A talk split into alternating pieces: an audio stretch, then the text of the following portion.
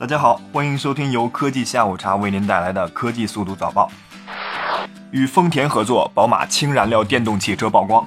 近日，一张据称是宝马神秘车型的照片在国内网站上曝光，引起了众多的猜测。其中有人推断这款车型将是宝马搭载氢燃料电池的新车。从公布的照片来看，该车车身充分采用了空气动力学设计。设计风格则整合了 i3 和 i8 的设计元素，体积也与这两款车型相近。这款新车采用的是双门四座结构，内部将会搭载悬浮式中控显示屏。根据外媒的报道，宝马和丰田两年前建立了合作关系，很有可能就是为了这款新车做准备。据悉，宝马与丰田进行了技术交换，宝马投入自己的碳纤维技术，而丰田则是投入自己的氢能电池技术。我们有理由相信，这款新车将会把这两种技术完美的结合在一起。英国要全面禁售 iPhone，因为 iPhone 太安全了。据英国《每日电讯报》报道，英国政府与苹果代表进行了长期的沟通，而沟通的主题则是如何处理隐私和加密问题。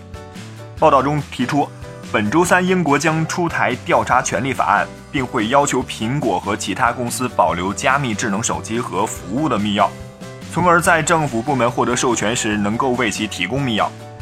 iPhone 允许用户加密数据，而这些加密数据苹果自己也打不开。但政府官员却希望在某些情况下破解这些信息，从而为执法部门提供帮助。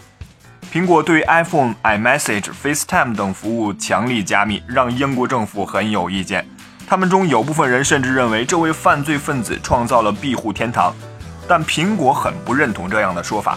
在他们看来，用户的安全是第一位的。话说，政府就是政府，商人就是商人。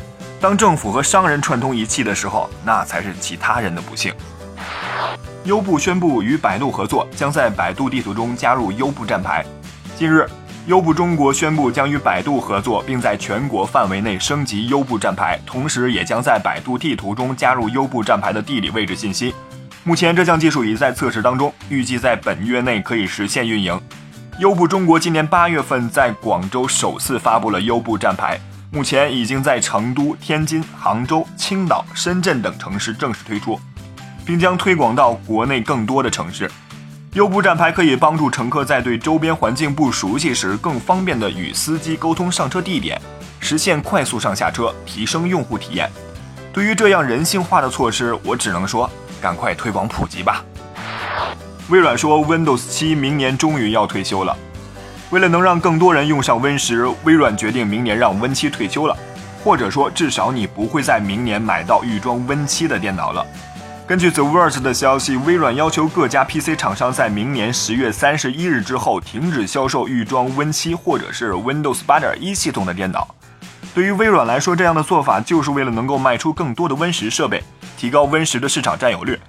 一般来说，微软会在新的操作系统发布两年之后选择结束上一代系统设备的销售。不过，由于2012年发布的 Win 八情况太过糟糕，微软只能够继续顺延了 Win 七的结束时间。